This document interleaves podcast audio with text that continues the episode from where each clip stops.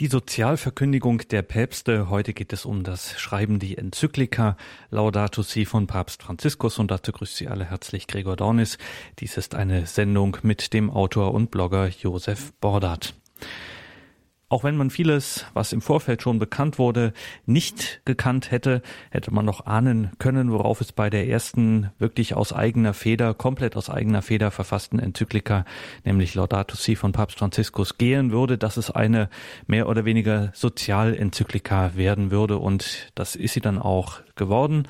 Sie richtet sich an die gesamte Welt, so wie schon der einst die berühmte Enzyklika Pacem in Terris von Johannes dem 23. Und es geht im Speziellen um unseren Umgang mit dem, was wir Umwelt nennen, was im theologischen Bereich dann Schöpfung heißt, um unsere Stellung darin und ja, wie gehen wir dann eben mit dieser Schöpfung um ein großes Weltrundschreiben dieser Enzyklika und es lohnt sich da wirklich einmal intensiver hineinzuschauen und das ein wenig aufzuschlüsseln, was so dahinter steht, was daraus folgt, was darin einfach steht. Und da freuen wir uns, dass wir Dr. Josef Bordert für diese Sendung gewinnen könnten, konnten.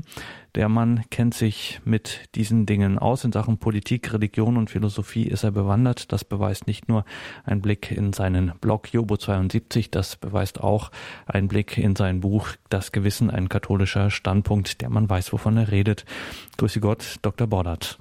Ja, hallo Herr Dornes. Ja, danke, dass Sie sich die Zeit nehmen, dass Sie hier was vorbereitet haben auch und uns ein bisschen Einblick in eine Materie gewähren, die eben doch nicht so ganz selbstverständlich ist, wo man nicht von vornherein einfach schon Hintergründe kennt. Wir sind sehr gespannt auf Ihre Gedanken. Ja, wie umgehen mit einer Enzyklika, die einen förmlich zu erschlagen droht, allein schon ob ihres Umfangs. Wie lese ich den Text, den Papst Franziskus für uns schrieb? Wie lese ich Laudato Si? Zunächst in Abschnitten. Enzykliken haben den großen Vorteil, fein gegliedert zu sein. Laudato Si hat sechs Kapitel mit jeweils bis zu neun Unterkapiteln und verfügt über 246 Abschnitte in durchlaufender Nummerierung. Hier kann man sich sinnvoll abgesteckte Portionen zusammenstellen und nacheinander abarbeiten. Das muss nicht einmal in der Reihenfolge geschehen, die Franziskus vorgibt. Man kann sich auch zunächst mit den Aspekten befassen, die einen besonders interessieren. Ich orientiere mich bei der Lektüre an den wesentlichen Konzepten, etwa dem der Verantwortung oder dem der Technik. Bevor ich nun diese Begriffe betrachte, einige Vorbemerkungen. Papst Franziskus geht in seiner Enzyklika Laudato Si von zwei Voraussetzungen aus. Erstens, der Klimawandel wird in ganz wesentlichem Umfang vom Menschen verursacht. Er wirkt auf Menschen ein, auf ihr Leben und ihre Würde. Der Klimawandel ist damit ein Gegenstand der Ethik. Und zweitens, der Klimawandel ist eine Frage der globalen Sicherheit und Gerechtigkeit und dabei moraltheoretisch genauso wichtig wie die Themen Armut und Krieg. Wer diese beiden Voraussetzungen nicht teilt, wird das Problem, das sich aus einer Klimaethik ergibt, für obsolet halten, schlicht weil ein Klimawandel, der nicht auch anthropogen ist, kein Gegenstand moraltheoretischer Erwägungen sein kann. Also wer diese Voraussetzungen nicht teilt, braucht weder die Enzyklika zu lesen, noch diese Sendung zu hören. Das wäre vertane Zeit. Ich komme zum Begriff der Verantwortung. Wer sich also den, dem vielschichtigen Text Laudato Si nähern und den Platz der sogenannten Öko-Enzyklika in Wirklichkeit ist sie viel mehr. Sie ist eine Eukos-Enzyklika, die das Haus namens Erde holistisch in den Blick nimmt. Wer ähm, deren Platz also im aktuellen klimaethischen Diskurs bestimmen will, kann dies über Schlüsselbegriffe tun, etwa den der Verantwortung. Warum ist Verantwortung ein solcher Schlüsselbegriff? Verantwortung ist ein Kernkonzept des Konsequenzialismus, also einer an den Folgen orientierten Ethik. Unter Berücksichtigung der Tatsache, dass wir in der Klimaethik auf Prognosen reagieren, die für uns Zielgrößen ermitteln und unser Handeln den Zweck haben sollte, diese Zielgrößen zu erreichen, ist die Klimaethik tendenziell konsequenzialistisch. Es werden in ihr flexible, teleologische, also zweckbezogene Ansätze, ähm, die sich an den Handlungsfolgen orientieren, gegenüber starren deontologischen Positionen favorisiert, also gegenüber klaren Prinzipien. Die Handlungsintentionen, also die Gesinnung oder Handlungen an sich moralisch bewerten. In der Klimaethik reicht das nicht mehr aus, denn eine Handlung, die an sich unkritisch ist, weil sie zunächst einmal hier und jetzt niemandem wehtut und die auch nicht in böser Absicht geschieht, zum Beispiel bei offenem Fenster heizen, kann Folgen haben, etwa unnötigen Kohlenstoffdioxidausstoß, die dazu beitragen, dass dort und dann in ferner Zukunft Menschen mit unangenehmen Bedingungen zurechtkommen müssen. Man bekommt die Amoralität der Handlung hier und jetzt also nur in den Blick, wenn man ihre, auch ihre langfristigen Folgen mit berücksichtigt. Das erreicht man mit dem Gedanken der Verantwortung. Verantwortung steht zwischen Sorge und Pflicht, zwischen Erklärung und Entschuldigung, Retrospektion und, für die Klimaethik eben entscheidend, Prospektion. Das Konzept der Verantwortung hat Stärken, eine Zugänglichkeit und eine flexible Anwendbarkeit auf einzelne Menschen, aber auch auf kooperative Gemeinschaften mit moralischer wie rechtlicher Relevanz. Und das Konzept hat auch Schwächen, eine strukturelle Unterbestimmtheit oder Unbestimmtheit, Entgrenzungseigenschaft und die Überdehnungsgefahr. Die sind im Einzelnen zu diskutieren. Zunächst einmal zur Struktur des Verantwortungsbegriffs. Verantwortung hat vier Dimensionen. Zunächst einmal einen Träger. Das ist der Mensch als individuelles oder kollektives Subjekt. Dann einen Gegenstand, also die Handlung. Zum dritten einen Adressaten, Gott, die Menschheit zum Beispiel. Und viertens Kriterien, die normativ sind, moralisch oder rechtlich, um eine Anbindung des subjektiven Vollzugs an die objektive Ordnung zu gewährleisten. Also die Frage lautet immer, wer soll vor wem, weshalb, wofür die Verantwortung übernehmen? Bei der Zuschreibung von Verantwortung muss die Gefahr der Überforderung in den Blick genommen werden, die sich insbesondere beim Thema Klimawandel einzustellen droht. Es gilt den hohen Abstraktionsgrad des Adressaten, nämlich die zukünftige Menschheit, zu verringern und die Zusammenhänge zu konkretisieren, um verantwortungsvolles Handeln motivieren zu können. Die Relativität, also die Vermittlung über den konsequenzialistischen Zwischenschritt, mein Handeln selbst ist nicht schlecht, sondern dessen Folgen, die Globalität, dass es also kein unmittelbares Opfer meines Handelns gibt, und der Zeithorizont, also die Zukünftigkeit der Handlungsfolgen, machen die Forderung der Klimaethik nach Verantwortungsübernahme höchst problematisch, weil sie konkret und unmittelbar in das Leben eingreift und den Menschen im Hier und Jetzt etwas zumutet, dessen Folgen aber erst im Dort und Dann liegen. Zudem bleiben Grundprobleme des Konsequenzialismus in einer verantwortungszentrierten Klimaethik bestehen – Robert Spähmann sieht in der an den Folgen orientierten Verantwortungsethik einen Akt der Selbstvergötterung des Menschen. Zitat Eine atheistische Zivilisation neigt schon deshalb zum totalen Konsequenzialismus in der Moral, weil dort, wo Gott nicht als Herr der Geschichte verstanden wird, Menschen versucht sind, die Totalverantwortung für das, was geschieht, zu übernehmen und so die Differenz zwischen Moral und Geschichtsphilosophie aufzuheben. Dabei sei sich die utilitaristische Ethik nicht der Beweislast bewusst, die sie übernimmt, und über das Ausmaß der Last, die sie dem Menschen aufbürdet, wenn sie die universalteleologische Orientierung ihres Konzepts, die in der theologischen Tradition immer als göttliche Prärogative gedacht ist, unmittelbar auf den handelnden Menschen überträgt. Spähmann sieht weiterhin einen Hauptkritikpunkt an der Verantwortungsethik im Übergang von der verbindlichen Einzel- zur unverbindlichen Gesamtverantwortung im ethischen Kalkül des Utilitarismus. Zitat das konsequenzialistische Ethikverständnis, das sich selbst als verantwortungsethisch versteht, zerstört den Begriff der sittlichen Verantwortung durch Überdehnung. Die konkrete Verantwortung handelnder Menschen wird zu einer bloß instrumentellen Funktion im Rahmen einer stets fiktiv bleibenden Gesamtverantwortung. Ferner besteht ein Grundproblem jeder konsequenzialistischen Ethik ja darin, dass man aus der Position des Handelnden heraus nicht wissen kann, ob eine Handlung tatsächlich der Maxime Nutzenmaximierung gerecht geworden ist, wie der Moraltheologe Eberhard Schockenhoff zu bedenken gibt. Zitat Konsequenzialistische Ethikansätze wie der Utilitarismus oder die teleologische Ethik schreiben dem Menschen die Verantwortung für sämtliche vorhersehbaren Folgen seiner Handlungen zu.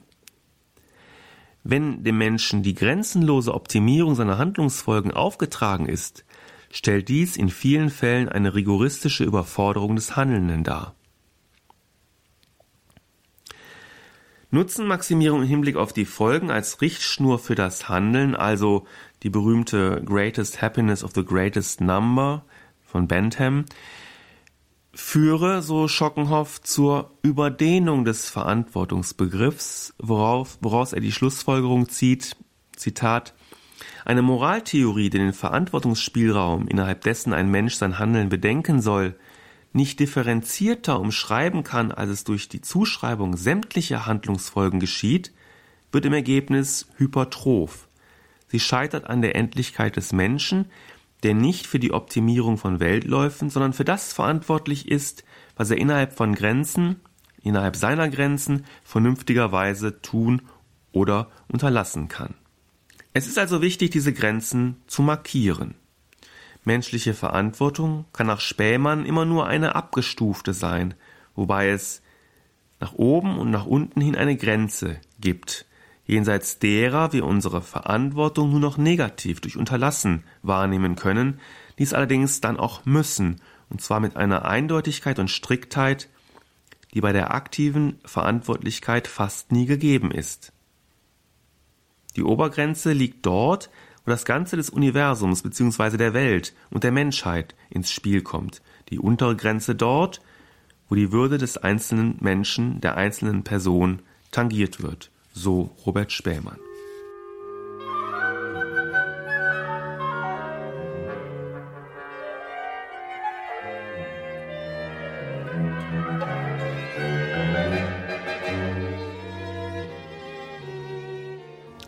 In der heutigen Sendung geht es in einer weiteren Folge um die Sozialverkündigung der Päpste. Wir sind ganz aktuell, sprechen über die Enzyklika Laudato Si von Papst Franziskus, sind hier im Gespräch mit Josef Bordat. Herr Bordert, machen wir hier an der ersten Stelle mal einen äh, Break, weil Sie jetzt in eine sehr ausgedehnte Vorrede ähm, quasi, wir sind noch gar nicht in der Enzyklika selber, sondern wir müssen erstmal vorher das Problem überhaupt aufschlüsseln, wovon wir reden. Also wir reden zunächst mal, sagen Sie, von Verantwortung und das ist äh, durchaus nicht ähm, ethisch unproblematisch. Also Sie haben von vier Dimensionen der Verantwortung gesprochen. Also da steht in der Mittelpunkt äh, so der Mensch, das ist der Träger. Dann gibt es einen Gegenstand, um den sich die Verantwortung dreht, äh, wo sie sich sozusagen entzündet. Das ist äh, schlicht und ergreifend eine Handlung, ein Verhalten. Dann gibt es einen Adressaten, also quasi derjenige, der zu bewerten hat, wie es hier mit der Verantwortung ähm, aussieht. Und dann gibt es viertens noch die Kriterien, nach denen da bewertet wird. Also quasi die Gesetze, nach denen der Richter ähm, zu urteilen hat. Das ist schon sehr konkret und hört sich aber auch gleichzeitig, ich meine, wenn wir von Verantwortung reden, dann ist das immer, dann wissen wir immer schon implizit, worum es geht. Aber eigentlich muss hier sehr viel von sehr vielen Beteiligten ähm, wirklich wasserdicht festgelegt werden, äh, worum es eigentlich geht. Also mit ihrem, mit ihrer kurzen Zusammenfassung, wer soll vor wem, weshalb, wofür die Verantwortung übernehmen. Ja klar, der Begriff wird oft benutzt. Verantwortung kommt in fast jeder Rede vor in einer Stelle. Ähm, es ist so ähnlich wie mit dem Gewissen. Auch das wird sehr häufig zitiert, ähm, ohne jetzt sich genau Gedanken darüber gemacht zu haben, was das konkret bedeuten soll. Ähm, es ist schon ganz gut, sich diese Struktur mal so vor Augen zu stellen. Was bedeutet Verantwortung eigentlich? Denn so kommt eben auch heraus, dass nicht alle für alles äh, Verantwortung haben. Also dass es schon konkrete Fälle gibt, wo ein Einzelner zum Beispiel ähm, Mitarbeiter in einem Unternehmen hat eben vor dem Arbeitgeber oder meinetwegen auch vor den, vor den Eigentümern, Aktionären, äh, eben aufgrund seines Arbeitsvertrags, aufgrund seiner, seiner Tätigkeitsbeschreibung, eben zum Beispiel für den Ablauf äh, in einem Betrieb die Verantwortung oder dafür, dass die Maschine läuft oder dafür, dass der äh, Monatsabschluss vernünftig vonstatten geht, je nach äh, Tätigkeit. Und so kann man es eben dann auf eine bestimmte Handlung hin auch äh, im, zuschneidern und das ist schon sehr wichtig. Das Problem ist halt jetzt, wenn wir über den Klimawandel sprechen und darum geht es ja im Wesentlichen, dass sich das dann so ein bisschen aufspreizt, äh, also dass dann plötzlich so eine Verantwortung äh, etwa vor der Menschheit ins Spiel kommt. Und dann wird es schwierig, ja, wenn also der Adressat zum Beispiel äh, ähm, die Menschheit sein soll. Oder ich habe, wofür habe ich Verantwortung? Ich habe für die Zukunft der, dieser Menschheit äh, habe ich Verantwortung. Und dann wird es natürlich sehr, sehr abstrakt und sehr also hypertroph oder wie auch immer, sehr viel, sehr, sehr, es kann zu Überlastung führen, zu Überdehnung, zu einer Resignation dann auch. Das ist das Problem beim Verantwortungsbegriff, wenn man den überdehnt, dass er dann letztlich untauglich wird. Das ist das, was Sie mit Überforderung umschreiben. Also ich habe jetzt so ein gewaltiges, abstraktes äh, Subjekt, die Menschheit, ja, vor der ich mich ähm, verantworte und für die ich auch Verantwortung äh, übernehmen muss.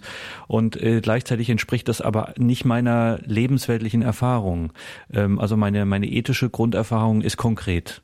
Ne, ich nehme dir was weg, das ist falsch, äh, weil ich das nicht darf, weil das das Eigentum eines anderen ist. Aber was ist mit den zukünftigen Generationen? Fragen wir mal den Philosophen, wie sieht das eigentlich so geistesgeschichtlich aus? Ähm, Gibt es dafür eigentlich starke Traditionen oder ist das schon eher ein Problem, mit dem wir uns jetzt ganz neu befassen müssen, also in unserer, in, sagen wir, in den letzten 100, 200 Jahren? Ja, es ist schon so, dass ähm, der Gedanke des Konsequenzialismus in einer Welt auftritt, die immer komplexer wird, immer auch ähm, immer mehr auch auf anonyme und kollektive Handlungssubjekte ausgerichtet ist. Ähm, in einer antiken Welt oder auch in der mittelalterlichen Welt war es eigentlich klar, der Einzelne hat bestimmte Tugenden sozusagen, die, die für ein gelungenes Leben entscheidend sind. Und da ist die natürlich auch die Verantwortung vor Gott ganz entscheidende, aber doch nach ganz klaren Geboten, ganz klaren Regeln, ähm, die sozusagen deontologisch aufgefasst werden, also als klare Handlungsprinzipien und da gibt es eben keine, keine Diskussion. Ähm, die Diskussion beginnt dann tatsächlich vor allem in der Aufklärung mit dem, mit dem Utilitarismus, also mit einer an den, am Nutzen einer Handlung orientierten äh, Ethik, ähm, Jeremy Bentham zum Beispiel, John Stuart Mill, also auch im Liberalismus, im Wirtschaftsliberalismus kommt dann eben eher so diese, dieses perspektivische. Hauptsache es kommt was Gutes dabei raus. Also Adam Smith, ja, also wir wissen, wir haben eine Gesellschaft von Egoisten, die machen alle nur was sie wollen. Entscheidend ist, dass am Ende sozusagen das Bestmögliche rauskommt. Das ist ein Gedanke, der vor allen Dingen dann auch in der, in der Aufklärung ähm, auftritt. Und heute vor allen Dingen in einer Institutionenethik ähm, wichtig wird. Denn da lässt sich ja im Grunde genommen nur noch von außen her beurteilen, tatsächlich was rauskommt. Also ich kann ja schlecht äh, sozusagen ähm, beurteilen bei einem Unternehmen oder so, wie sind dort die Prozesse gewesen. Also von außen kann ich es nicht beurteilen. Ich kann nur schauen, was ist hinten rausgekommen, was ist sozusagen das Ergebnis ja, was, was hat das für Folgen? Und daran kann ich ansetzen und sagen, Moment mal, ihr habt irgendwo im Prozess einen Fehler gemacht, ihr habt irgendwo falsche Prinzipien und da müsst ihr mal dran arbeiten, denn was, was wir jetzt hier erleben mit euch, das ist, äh, was weiß ich, im Moment VW oder ähm, sonst was. Natürlich wäre äh, zum Beispiel dieser Abgas-VW-Skandal äh, nicht gekommen, wenn man jetzt, wenn alle Ingenieure tugendhaft handeln würden oder wenn, äh, ja, das ist auch klar. Man kommt unter Umständen mit einer Tugendethik zu, zu gleichen, zu gleichen Ergebnissen, aber ähm, vom von der Art, wie wir es beurteilen, ist es dann doch so, dass wir heute auf die auf die Folgen schauen oder auf die prognostizierten Folgen und dann eben sagen, äh, wir müssen hier und jetzt bereits die Verantwortung dafür übernehmen, dass zum Beispiel negative Folgen nicht eintreten. Und wenn wir jetzt hier konkret über die Sozialenzyklika Laudato Si sprechen, also dass wir überhaupt diese großen Zusammenhänge auch aufmachen ähm, und aufmachen müssen, hängt ja eben damit zusammen, dass äh, wir hauptsächlich über den Klimawandel sprechen und was er mit den Menschen auf diesem Planeten macht um es nochmal, Ihre Eingangsbemerkung auch nochmal zu wiederholen, es geht nicht darum, ob das so ist oder nicht, also ob der Klimawandel maßgeblich Menschen verursacht ist äh, und auf ihn einwirkt. Äh, das ist sozusagen eine Voraussetzung, die einfach äh, die Enzyklika nicht problematisiert. Das wird vorausgesetzt ähm, erstens. Und jetzt könnte man mit dem, was Sie jetzt gerade gesagt haben, könnte man auf den Gedanken kommen, da ist eigentlich der Theologe ein bisschen im Vorteil, weil in dem Moment, wo er nämlich diesen, äh, dieses große Abstraktum des Adressaten doch wieder auf Gott konkretisieren kann, dann hat er schon wieder äh, sozusagen einige Maßstäbe parat, äh, um diese Überforderung zumindest abzuschwächen, abzumildern, weil es wieder auf, auf dieser hohen Abstraktionsebene dann doch wieder konkret werden kann ja, wer an Gott glaubt und sozusagen Verantwortung vor Gott ernst nimmt, ähm, hat sozusagen schon eine sehr abstrakte Vorstellung, die allerdings dann natürlich auch durch ähm, konkretes Evangelium, durch die, die Botschaft Jesu und durch das Handeln Jesu äh, heruntergebrochen wird in den, in den Alltag. Ähm, wer eben wissen will, was Gott äh, will, muss auf Jesus schauen und Jesus handelt sehr konkret. Ähm, da ist, sind sehr konkrete Beispiele genannt im Evangelium, was man tun kann, um eben dann äh, sozusagen gut zu handeln. Und da hat dann wiederum der, der ähm, Christ eine, eine sehr konkrete ähm, Vorgabe.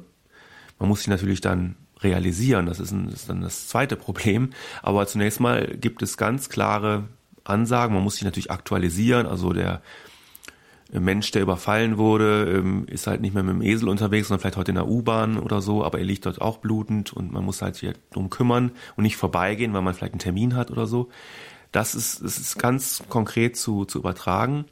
Und äh, insofern wäre das dann wieder eine, ein, ein Vorteil sozusagen des, des Christen.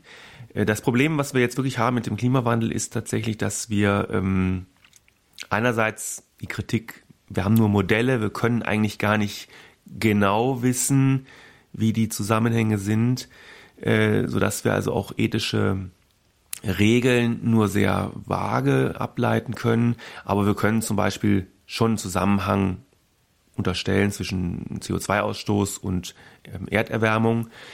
Und da kann man dann eben sagen, okay, dann setzen wir halt da an beim Ausstoß und dann setzen wir halt wahrscheinlich eine Steuer ein für CO2 oder wir sagen, ihr sollt bitte das Fenster schließen, wenn ihr heizt und beim Lüften zwei Minuten oder so. Also gibt es also auch technische Hinweise, die sehr, sehr, sehr konkret sind. Klar, äh, die Voraussetzung ist immer die, dass ich daran in gewisser Weise glaube an diese Modelle. Das sind ja Modelle.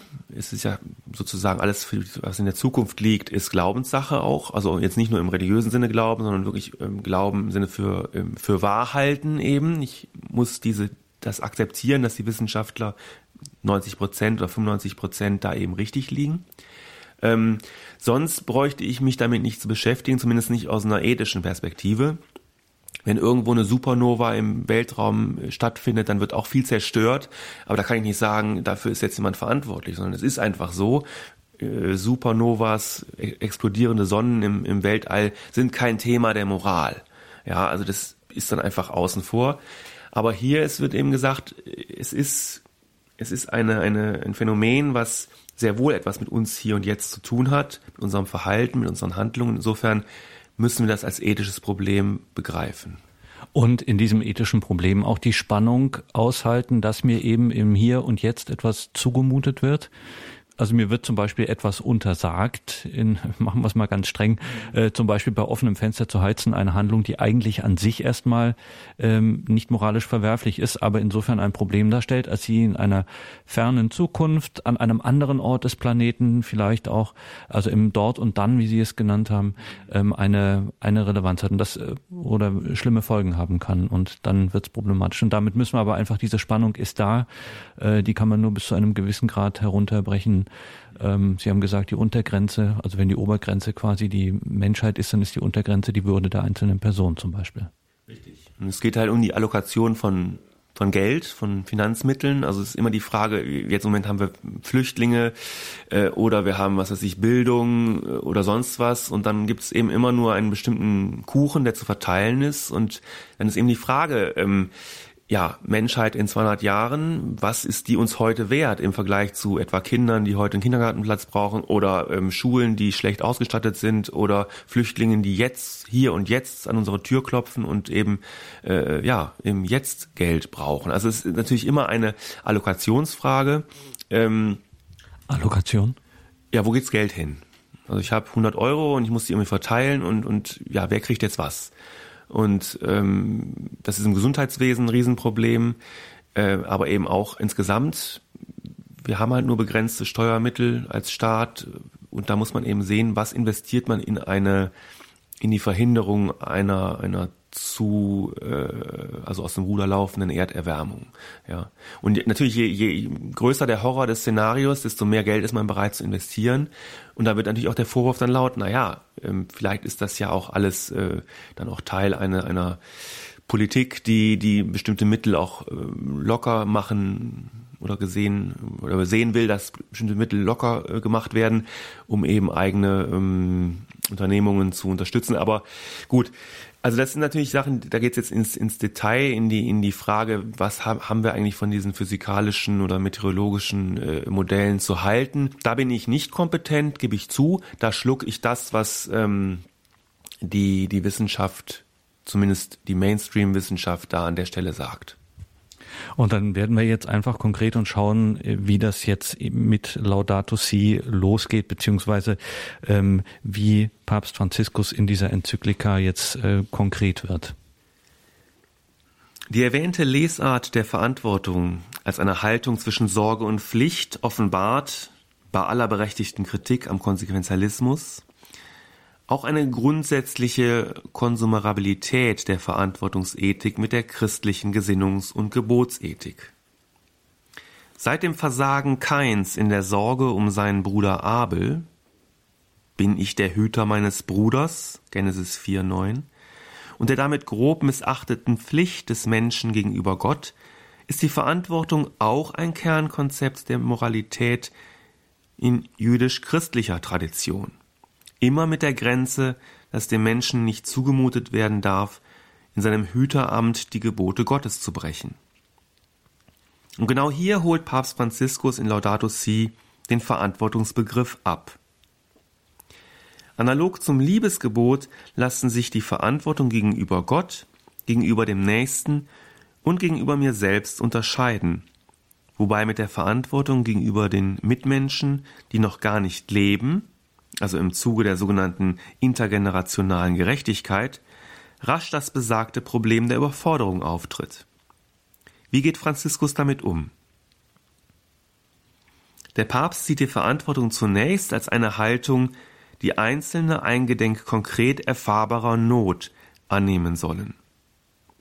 So braucht es, wie er sagt, Dramen unserer Brüder und Schwestern, so wird Verantwortung zugewiesen von denen, die hier und jetzt die schlimmsten Folgen zu tragen haben.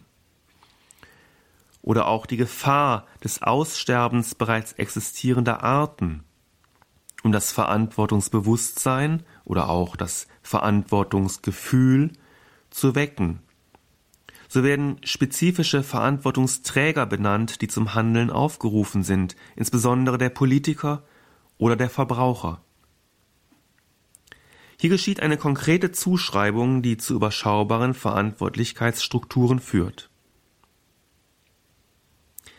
Wie hingegen zu begründen sein könnte, dass ganz allgemein eine Verantwortung aller für das Ganze zu übernehmen sei, wenn wir mit den äh, Klimawandelfolgen doch über Szenarien sprechen, die im Jahr 2100 oder später eintreten, möglicherweise und auch dann wahrscheinlich nur in räumlicher Ferne, bleibt anscheinend auch bei Papst Franziskus unausgesprochen, gleichwohl sich aus den biblischen Beispielen und der theologischen Deutung diese holistische Lesart von Verantwortung ergibt. Denn in der Verantwortung vor Gott ist ja alles eingepreist. Papst Franziskus plädiert jedenfalls für eine Verantwortung gegenüber einer Erde, die Gott gehört. Die eine Verantwortung für alle sei. Also er plädiert für einen maximalistischen Verantwortungsbegriff, der aufs Ganze geht. Nichts weniger als die Menschheit habe großherzig ihre schwerwiegende Verantwortung auf sich zu nehmen. Wir haben Verantwortung für die Welt, ja sogar an die Verantwortung der Weltordnung appelliert Papst Franziskus. Größer und abstrakter geht es nicht. Es stellt sich die Frage, wer wirklich wofür welche Verantwortung tragen kann. Zudem lässt sich mit Spähmann fragen, ob der Papst hier nicht die Perspektive der Ethik zur Gesamtschau der Geschichtsphilosophie überhöht. Nein. Soweit Franziskus eben daran festhält, dass die Erde Gott gehört. Erst wenn wir Gott aus der Klimaethik herausnehmen und den Menschen zum Herrn der Geschichte und des Heils machen, ergibt sich jene uneinlösbare Verantwortungshybris, die sich entweder in Resignation verflüchtigt oder in blindem Aktionismus ihr selbstgerechtes Ventil schafft. Beides wäre falsch. Papst Franziskus zeigt in Laudato Si, wie wichtig der Glaube auch beim Thema Klimaschutz ist. Jenes Gottvertrauen also, das den Gedanken einer Harmonie und Gemeinschaft aller Geschöpfe nicht zu einer Gleichheitsidee übersteigert, wie sie dem von Franziskus scharf kritisierten Biozentrismus eignet. Ein Zitat von Franziskus. Das bedeutet nicht, alle Lebewesen gleichzustellen und dem Menschen jenen besonderen Wert zu nehmen, der zugleich eine unermessliche Verantwortung mit sich bringt. Es setzt ebenso wenig eine Vergötterung der Erde voraus, die uns die Berufung entziehen würde, mit ihr zusammenzuarbeiten und ihre Schwäche zu schützen. Diese Auffassungen würden letztlich neue Missverhältnisse schaffen um der Realität zu entfliehen, die uns unmittelbar angeht. So wichtig der Gottesbezug ist, Verantwortung bleibt abstrakt und es droht die Gefahr der Überdehnung und damit der Entwertung des Konzepts. Denn wo alle verantwortlich sind, ist es am Ende keiner. Just an der Stelle, wo es um das Versagen des globalen Systems geht, um die Weltordnung, die sich als unfähig erweist, Verantwortung zu übernehmen, gibt Papst Franziskus doch noch einen Hinweis, wie sich Verantwortung im Rahmen der Klimaethik motivieren und zu einer konkreten Maßgabe in der Gegenwart mit Wirkung für die Zukunft aktualisieren lässt. Durch den Gedanken an die Familie und die Aktion vor Ort. Auf der lokalen Ebene können sich in der Weise, wie man an das denkt, was man seinen Kindern und Enkeln hinterlässt, eine größere Verantwortlichkeit, ein starker Gemeinschaftssinn und eine besondere Fähigkeit zur Umsicht, eine großherzigere Kreativität und eine herzliche Liebe für das eigene Land bilden. Und damit universalisiert man diese Forderung letztlich für die ganze Welt und die ganze Menschheitsfamilie.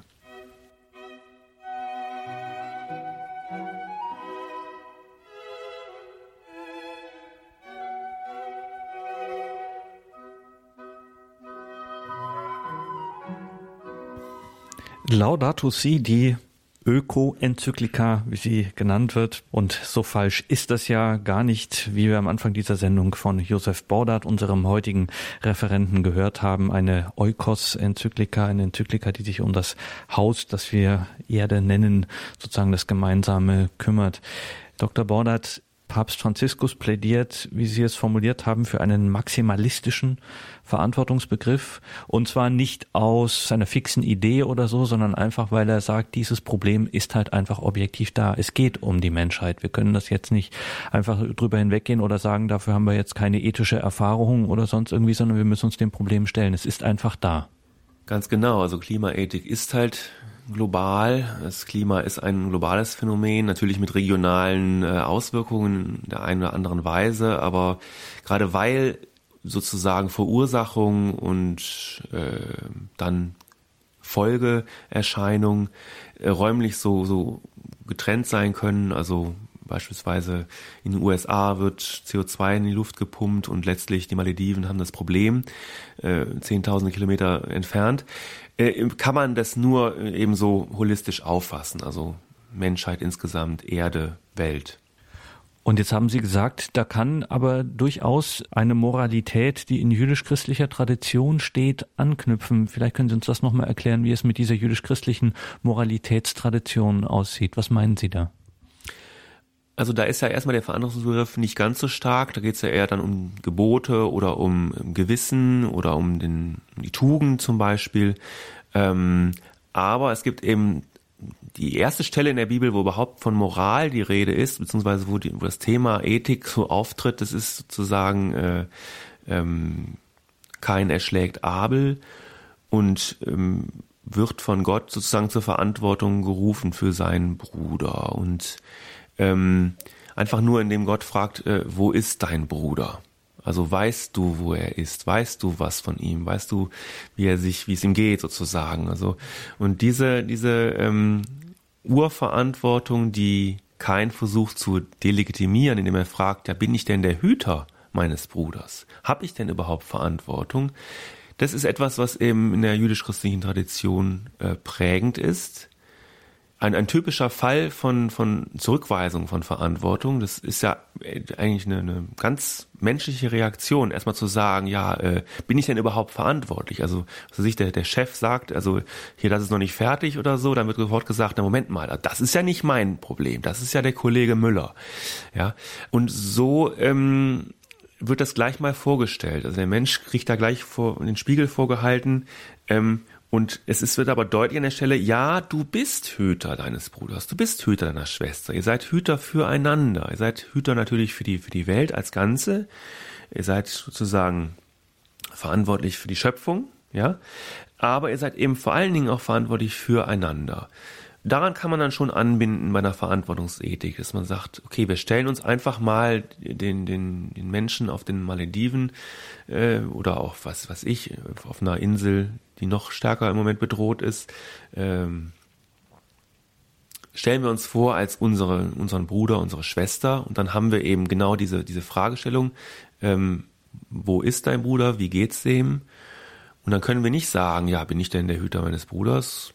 Das interessiert mich alles nicht, sondern wir müssen dann auch aus christlicher Sicht sagen, ja, ich bin Hüter und muss dann eben entsprechend schauen, wie ich mich verhalten muss. Und um den Gedanken nochmal aufzugreifen, was wir vorhin Hypertroph nannten oder auch Überforderung, äh, dass man es überdehnt auf eine Art ähm, Geschichtsphilosophie, diese Verantwortungsethik, das wird dann vermieden, äh, wenn ich diesen Gedanken schlicht und ergreifend äh, von Papst Franziskus eben nehme, dieser Gedanke, es gehört Gott. Das ist sozusagen die Quelle der Verantwortung und das ein unglaubliches Hilfsmittel, ähm, auch zu schauen, sozusagen die Frage berechtigt zu machen, was kann ich denn tun? Also sowohl im positiven als auch im negativen Sinn. Also wo, wo ist die Grenze dessen, was ich tun kann? Das wird durch diese Vorstellung, es gehört Gott. Ja, wir sind die Hüter. Da kann man schon was draus ablesen und Schlussfolgerungen ziehen. Genau. Also ich denke, das ist ganz wichtig. Es wird ja oft den Christen oder überhaupt religiösen Menschen der Vorwurf gemacht, sie übernehmen keine Verantwortung, sondern sie würden sich fatalistisch darauf zurückziehen, es ist sowieso alles Gottes Wille, es ist sowieso alles äh, sozusagen letztlich Gottes Ding und ne, muss man nicht viel machen. Ist natürlich fürs Christentum ist es ähm, Unsinn. Es ist gerade umgekehrt so, dass der Christ handlungsfähig wird, aus dem Gedanken heraus Hüter zu sein, ne, das, das göttliche Eigentum zu verwalten, zugleich aber auch geborgen zu sein in Gott und nicht die Letztverantwortung für alles tragen zu müssen, nicht Herr der Geschichte zu sein, sondern von Gott an eine Stelle gestellt worden zu sein im Leben, wo er konkret Verantwortung übernehmen kann. Das befähigt dazu zum Handeln, zum verantwortungsbewussten Handeln. Es kann in anderen, möglicherweise anderen Religionen anders gelesen werden, die vielleicht eher einen Hang zum Fatalismus haben. Aber im Christentum ist es ganz eindeutig äh, so, dass das Gefühl von Geborgenheit, das Gefühl zu sagen, letztlich ist der Wille Gottes das, was die Geschichte treibt, ist Befähigung zum Handeln. Und das ist dann eben auch ein ganz zentraler Gedanke in der katholischen Soziallehre, über die wir dann auch immer sprechen. Ein weiterer Punkt, Josef Bordert, wir sprechen hier über Laudato Si und Sie haben zwei wesentliche Annäherungen an dieser Enzyklika, nämlich zum einen die Verantwortung und dann, jetzt werden wir auch nochmal wieder konkreter, nämlich den Begriff der Technik. Wie, ähm, wie haben wir das zu verstehen? Ja, also wenn wir uns den Begriff der Technik zu, Verantwortung für die Technik das ist ein zentraler Topos der Umweltethik, spätestens seit Hans Jonas Prinzip Verantwortung aus dem Jahre 1979, mit dem äh, eine technikkritische Perspektive eingenommen wird. Grundsätzlich ist auch Laudato Si ein Text voller Technikkritik und Fortschrittsskepsis, ohne dabei eine nicht technisierte Welt zu verklären oder aber Wissenschaft und Technik ablehnend oder gar feindselig entgegenzutreten. Weder Technikdeterminismus noch eine romantische Naturverklärung sind Franziskus Lösungsansätze. Auch da muss ich wieder etwas weiter ausholen und zunächst mal über das Problem an sich sprechen. Tatsächlich weist Technik nämlich die gleiche Ambivalenz von Gut und Böse auf, wie sie menschlichen Handlungen allgemein und wie sie auch der Natur eigen ist. Technik ist einerseits Organentlastung, Organverstärkung und Organersatz. So hat es mal Arnold Gehlen gesagt, ein Anthropologe. Und die Entwicklung von Technik eine aktualisierte Anstrengung, die der Mensch auf sich nimmt, um künftige Anstrengungen zu verringern oder gar zu vermeiden. So hat es der spanische Kulturphilosoph Ortega y Gasset mal zusammengefasst. Technik dient also dem Menschen zur Erweiterung seiner Handlungsspielräume, kurz zur Vergrößerung seiner Freiheit. Aber Technik enthält eben auch potenzielles Übel, das uns immer dann deutlich vor Augen steht, wenn sich Katastrophen mit und durch Technik ereignen oder ankündigen. Flugzeugabstürze, Autounfälle oder Störungen in Kernkraftwerken machen deutlich, welchen Preis wir für den Freiheitszuwachs zahlen. Und schließlich zeigen uns die immer düsteren Langzeitprognosen zu Umweltverschmutzung und Klimawandel, dass es eine existenzielle Frage ist, inwieweit wir von Technik Gebrauch machen. Technik ist also Wohl und Übel zugleich. Papst Franziskus sieht die Technologie zwischen Kreativität und Macht gestellt und warnt, explizit im Anschluss an Guardini, implizit auch an Hans Jonas, vor einem deterministischen Technikkonzept als Ausdruck instrumenteller Vernunft, denn damit räumt der Mensch der Maschine gleichsam die kulturelle Priorität ein. Papst Franziskus zitiert Guardini mit den Worten, der Mensch nehme Gebrauchsdinge und Lebensformen an, wie sie ihm von der rationalen Planung und den genormten Maschinenprodukten aufgenötigt werden, und tue dies im Großen und Ganzen mit dem Gefühl, so sei es vernünftig und richtig. Theologisch tief wird die Diagnose dort, wo Papst Franziskus dieses Problem des technokratischen Anthropozentrismus als Ausdruck einer gestörten Beziehung des Menschen zu Gott interpretiert, als Ergebnis des Umstands, dass der Mensch seine Geschöpflichkeit verkenne und damit nur zu einer dürftigen Selbsterkenntnis in Bezug auf die eigenen Grenzen gelange. Gott aber wolle die Menschheit im Guten vollenden. Zugleich betont Laudato Si die Schönheit und Harmonie einer Schöpfung voller Weisheit und Sinn. Insoweit passt im Übrigen auch die Selbsteinschätzung Papst Franziskus seiner Enzyklika sei eine frohe und zugleich dramatische Überlegung.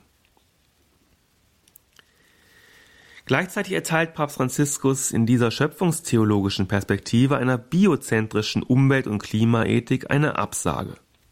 Zitat Wenn der Mensch bloß für ein Wesen unter anderen gehalten wird, das aus einem Spiel des Zufalls oder einem Determinismus der Natur hervorgeht, dann droht in den Gewissen der Menschen das Verantwortungsbewusstsein abzunehmen.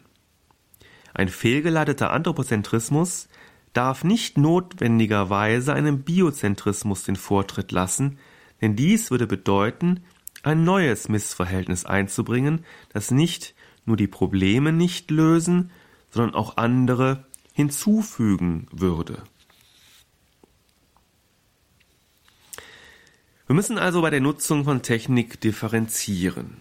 Genau dazu ruft der Papst in Laudato Si auf. Er verdammt die Technik nicht, er relativiert nur ihre Rolle, die in der Moderne eine zu große wurde.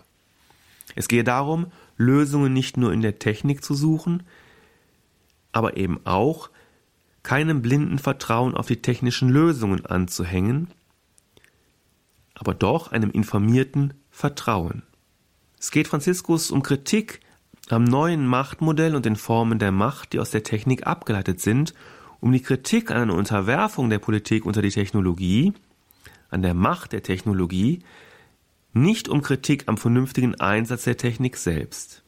Es sei vielmehr ihre unangemessene oder exzessive Anwendung, die Probleme schaffe.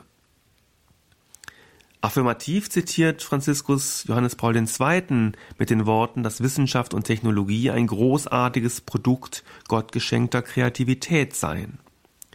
Und weiter, die Technologie hat unzähligen Übeln, die dem Menschen schadeten und ihn einschränkten, Abhilfe geschaffen. Wir können den technischen Fortschritt nur schätzen und dafür danken, vor allem in der Medizin, in der Ingenieurwissenschaft und im Kommunikationswesen. Sie kann auch in Umweltfragen, so wie sie Teil des Problems ist, auch Teil der Lösung sein. So gehe es beispielsweise darum, angemessene Technologien für die Speicherung erneuerbarer Energien zu entwickeln. Das Problem ist nach Franziskus also nicht die Technik selbst, sondern das technokratische Paradigma, die absolute Herrschaft der Technik in allen Lebensbereichen, die dazu führe, dass der Mensch sich nicht mehr der Natur füge, sondern der Natur beherrschenden Technik. Dabei sieht er im Status quo die Politik der Wirtschaft und diese wiederum der Technokratie unterstellt. Das gelte es zu ändern. Die Politik darf sich nicht der Wirtschaft unterwerfen und diese darf sich nicht dem Diktat und dem effizienzorientierten Paradigma der Technokratie unterwerfen. Es gehe vielmehr darum, die Technik zu beschränken, sie zu lenken und in den Dienst einer anderen Art des Fortschritts zu stellen, der gesünder, menschlicher, sozialer und ganzheitlicher ist. Mit einem Wort, das Problem besteht nach Franziskus in einer von der Ethik abgekoppelten Technik, die sich selbst zur unhinterfragbaren Norm erklärt und so alle anderen Bereiche menschlicher Kultur, insbesondere Politik und Wirtschaft, nicht nur durchdringt, sondern in ihrer Gestaltung grundlegend regelt. Was schließen wir daraus? Offenbar verlangt der Papst auf der Ebene wissenschaftlich-technologischer Leistungserstellungsprozesse vermehrt Investitionen im Bereich der Forschung und Entwicklung von Energie- und Umwelttechnik. Auf der Ebene kultureller Verständigung regt eine Diskussion darüber an, welche Technik wir wollen, welche wir brauchen und welche Folgen die jeweilige Option hat, insbesondere mit Blick auf Umwelt- und Klimaschutz, weniger mit Blick auf Vermarktbarkeit. Das ist für ihn Fortschritt. Freilich braucht es zu diesen Ausführungen Vorschläge für eine möglichst wirklichkeitsnahe Konkretion dieses Fortschrittsbegriffs. Es ist aber ebenso die Fantasie nötig, sich vorzustellen, den technischen Fortschritt überhaupt in die vom Papst angedachte Richtung lenken zu können, hin zu einer lebens- und umweltfreundlichen, im Dienste des Menschen und der Natur stehenden Technik. Wenn heute immer noch die größten Fortschrittsbemühungen auf dem Gebiet der Energietechnik im Bereich der Entwicklung verbesserter Methoden zum immer riskanteren und kostspieligeren Abbau klimaschädlicher fossiler Brennstoffe stattfinden, dann zeigt dies einerseits, dass der Wille fehlt, Forschung und Entwicklung in anderen energietechnischen Bereichen angemessen zu fördern, so dass es sich lohnte, für den Fortschritt auf diesen Gebieten zu arbeiten. Es zeigt aber andererseits, dass durch gezielte Förderung tatsächlich gezielte Veränderung möglich ist. Nicht trotz Technik, sondern mit Technik. Und auch nicht ohne den Markt, sondern unter gezielter Nutzung der Anreize, die eine Marktwirtschaft bietet.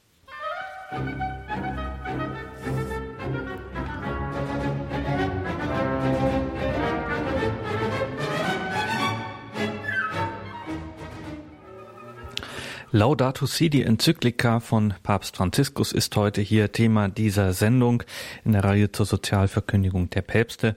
Wir sprechen mit Dr. Josef Bordert, dem Autor und Blogger aus Berlin. Wir sind also jetzt beim Thema Technik angekommen und diese Alltagserfahrung, die im Grunde jeder hat und jeder weiß, dass sozusagen Technik schillert zwischen gut und böse, Technik nichts an sich Gutes oder Schlechtes ist, sondern äh, dass sie eben beides bewirkt bewirken kann.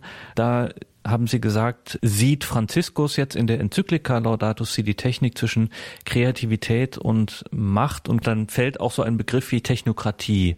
Ähm, was ist damit gemeint?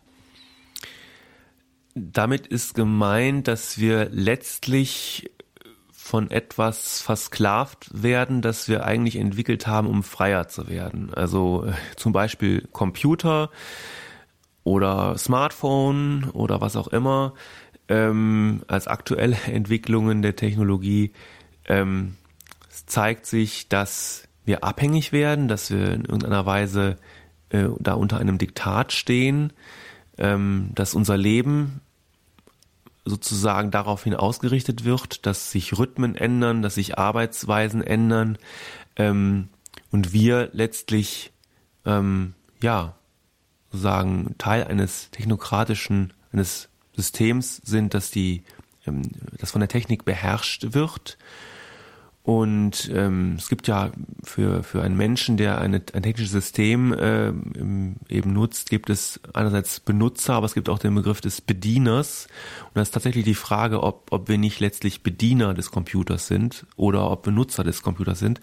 Also äh, das ist so diese Ambivalenz. Und ähm, Technokratie, Technikherrschaft heißt eben, Technik durchdringt nicht nur unser Leben, sondern es beherrscht unser Leben und macht uns abhängig.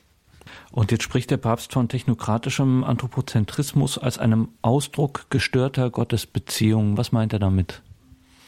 Im Prinzip meint er damit, dass die Technik auch an die Stelle Gottes gerückt ist. Ja, also Großtechnologien, auf die wir Hoffnung setzen, äh, aber eben auch im Alltag, Alltagstechnologien, die sehr viel Zeit in Anspruch nehmen, wo man früher vielleicht äh, dreimal am Tag äh, Gebet gesprochen hat, äh, checkt man jetzt dreimal am Tag äh, seine E-Mails oder Facebook in einer wirklich auch sklavischen Ordnung, Regelmäßigkeit.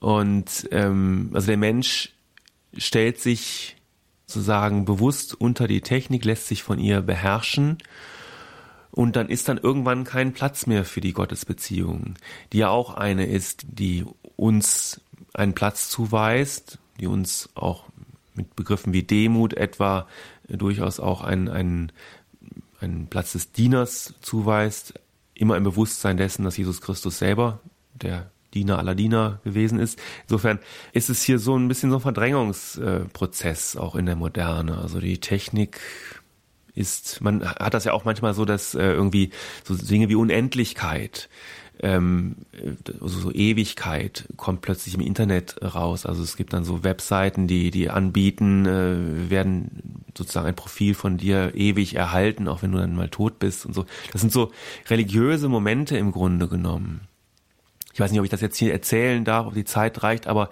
äh, im, im Grunde genommen ist ja diese ganze Computergeschichte äh, ist ja eine tief religiöse. Also der, der Erfinder des Binärcodes, äh, der Philosoph Leibniz, der hat gesagt, also ich möchte die Zahlenwelt, die Schöpfung sozusagen darstellen mit eins und null. Also eins ist Gott und null ist das Nichts. Und Gott schafft aus dem Nichts alles, also die gesamten Zahlen. Tatsächlich gelingt ihm das ja mit seinem Binärcode. Und das ist genau der äh, Code, auf dem letztlich alle PCs laufen und alle ähm, digitalen Anwendungen. Also letztlich ist das eine tief religiöse äh, Sache. Und ja, insofern äh, ist hier in gewisser Weise eine Konkurrenz aufgetreten in der Moderne.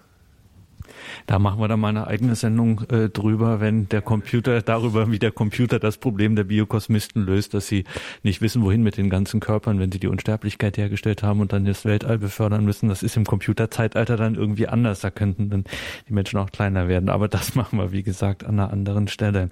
Um das auch nochmal ähm, ins Spiel zu führen, weil das auch dem Papst das offensichtlich wichtig ist. Also er sagt, dass jetzt der Mensch seine Geschöpflichkeit verkenne und dann eben sowas wie zum Beispiel technokratischer Anthropozentrismus auftritt. Die Lösung dessen oder die Alternative dazu ist nicht einfach sozusagen, na, er ist halt auch nur ein Geschöpf unter anderen, sondern davor bewahrt uns eben, jetzt sind wir wieder beim Thema Verantwortung. Der Mensch hat, anders als die Hauskatze oder äh, die Spinne an der Wand, hat eben Verantwortung ähm, für etwas und das macht die besondere Stellung aus, sowohl die, die Würde und Größe als eben auch die Grenze. Ähm, eine frohe und zugleich dramatische ähm, Enzyklika ist Laudato Si nach den Worten von Papst Franziskus und er kennt durchaus so etwas wie Fortschritt. Das ist vielleicht so die Quintessenz, äh, dass er sozusagen einen eigenen, äh, eine eigene Vorstellung von Fortschritt entwickelt. Wie sieht die aus? Ja, es ist quasi ein Fortschritt in Verantwortung. Ne? Also, dass man äh, sagt, also wir müssen zum Beispiel die Technik nutzen, um eben im Bereich der Umwelt- und Klimaethik Fortschritte zu machen, also Umwelt- und Klimaschutz voranzutreiben, mehr in regenerative Energien investieren und so weiter. Also das ist durchaus positiv auch äh, besetzt. Also er will nicht sozusagen zurück zur Natur und alles, was sozusagen technisch äh, läuft, ist, ist äh, vom Teufel oder sowas. Das nicht. Er ist durchaus da äh, Realist und sagt, wir brauchen auch Technik, um überhaupt diesen Fortschritt zu erreichen. Und es gibt auch keine Alternative dazu, keine ernsthafte. Nur er sagt eben, äh, wir müssen die richtigen Weichen stellen. Also ich kann eben 10 Milliarden kann ich eben investieren, um neue Bohrungssysteme zu entwickeln, die dann noch fünf Meter tiefer kommen in der Hoffnung, dass da auch noch Öl ist. Oder ich kann das nehmen und kann damit ähm, regenerative Energien, Biomasse, was auch immer, ich kann damit Dinge fördern, die unter Umständen letztlich ähm, umweltfreundlicher und äh, klimaverträglicher sind. Und damit, um das äh, zusammenzubinden, äh, erweist sich diese Enzyklika auch als klassischer Fall von katholischer Soziallehre, äh, dass man eben sagt, es ist durchaus gerechtfertigt, dass der Eigentümer eines Unternehmens mehr verdient als seine Arbeiter aber es darf halt nicht in einer eklatanten Weise auseinanderklaffen oder dass eben äh, Manager, was weiß ich, Millionen, Millionenbeträge bekommen und der kleine Arbeiter Hungerlöhne sozusagen, sondern es muss alles in einem ausgewogenen Maß bleiben. Auch wieder Stichwort Verantwortung. Ganz genau, das Maß muss äh, erhalten bleiben. Aber es gibt eben auch, was den Eigentumsbegriff angeht, da müssen wir nochmal speziell in die, in die Enzyklika schauen. Da gibt es schon so etwas ähm, gewisserweise Neues, nämlich den Begriff des Gemeineigentums an der Welt. Also dass sozusagen das Privateigentum im Zweifel auch zurückzustehen hat. Gegenüber, vielleicht könnte man es so formulieren, einem Gemeinhütertum? Ja, genau. Also gut, er macht es auch nochmal mit dem Eigentumsbegriff jetzt sozusagen wirtschaftlich äh, fassbar. In unserem marktwirtschaftlichen System ist halt Eigentum ein ganz zentraler Begriff. Aber es läuft natürlich darauf hinaus, dass ähm, wenn man für das Ganze Verantwortung hat, dann muss es da auch irgendwie ähm, Rechtsbegriffe geben, die das Ganze abbilden. Und das ist eben dieses, dieses ähm, Eigentum an, an dem, was sozusagen wir alle äh, nutzen und besitzen, also Atmosphäre zum Beispiel. Ähm, wer, wem gehört die eigentlich? Ne? Und dann will man sagen, ist ja, die Frage ist ja Schwachsinn, die gehört niemandem. Ja, äh, so ist es, aber andererseits, ähm, wir belasten sie ja unterschiedlich mit unserem, mit der Nutzung unseres Privateigentums sozusagen. Also ähm, dieses Spiel mit Privateigentum und, und Gemeineigentum, das kommt auch vor bei ihm. Und das ist etwas, was sehr, sehr spannend ist und was man dann tatsächlich mal mit dem bisherigen Verständnis von Eigentum in der katholischen Soziallehre mal durchaus kontrastieren äh, könnte. Also das scheint mir dann auch wirklich eine, eine Entwicklung zu sein, die eben diesem Problem Klimawandel geschuldet ist, natürlich. Ende des 19. Jahrhunderts hat man nicht über Atmosphäre nachgedacht oder sowas, sondern da war eben der Arbeiter, wird der gerecht bezahlt. Und das ist dann aber nochmal ein anderes Thema.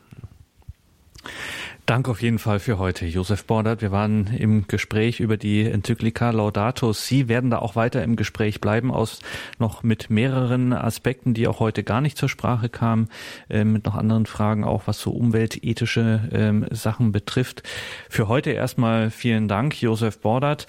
Liebe Hörerinnen und Hörer, es wird davon CD und Podcast geben und zwei Hinweise müssen wir noch geben. Zum einen auf den Blog von Josef Bordert, jobo72.wordpress.com mit aktuellen Beiträgen zur Religions-, zur politischen, zur Weltlage und auch ganz persönliches jobo72.wordpress.com und sein Buch Das Gewissen ein katholischer Standpunkt, der ist im Buchhandel erhältlich, erschienen im Lepanto Verlag.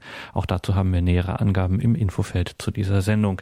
Danke für heute und wir lassen diese Sendung Josef Bordert ausklingen mit abschließenden Gedanken von Ihnen. Sie fassen das nochmal zusammen, diesen Bogen, den wir heute gespannt haben. Die Leugnung des Problems, die Gleichgültigkeit, die Resignation und ein blindes Vertrauen auf die Technik haben das Phänomen des Klimawandels bis dato begleitet. Jetzt müssen Lösungen her. Die Verantwortung wird konkret im ernsthaften Dialog.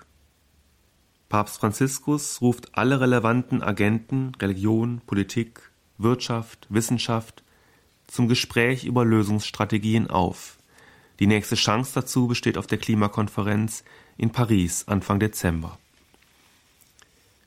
Franziskus betont, und damit möchte ich schließen, aber auch die Bedeutung der Religion als Teil der Lösung.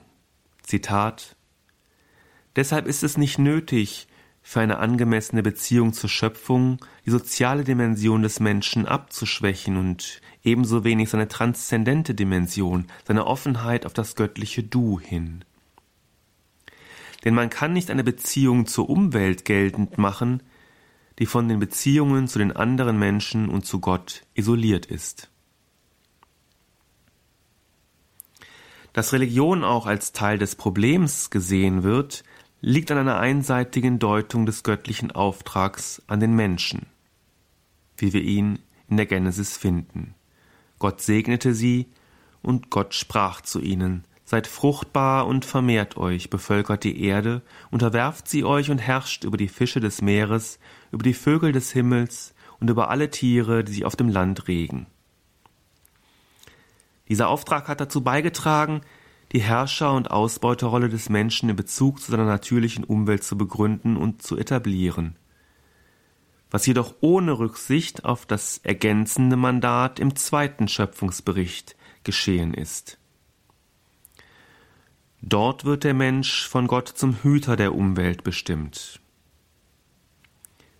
Gott der Herr nahm also den Menschen und setzte ihn in den Garten von Eden, damit er ihn bebaue und hüte.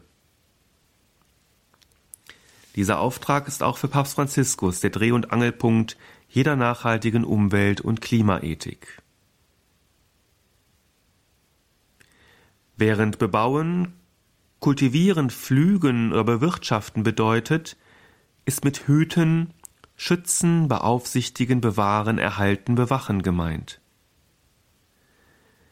Das schließt eine Beziehung verantwortlicher Wechselseitigkeit zwischen dem Menschen und der Natur ein.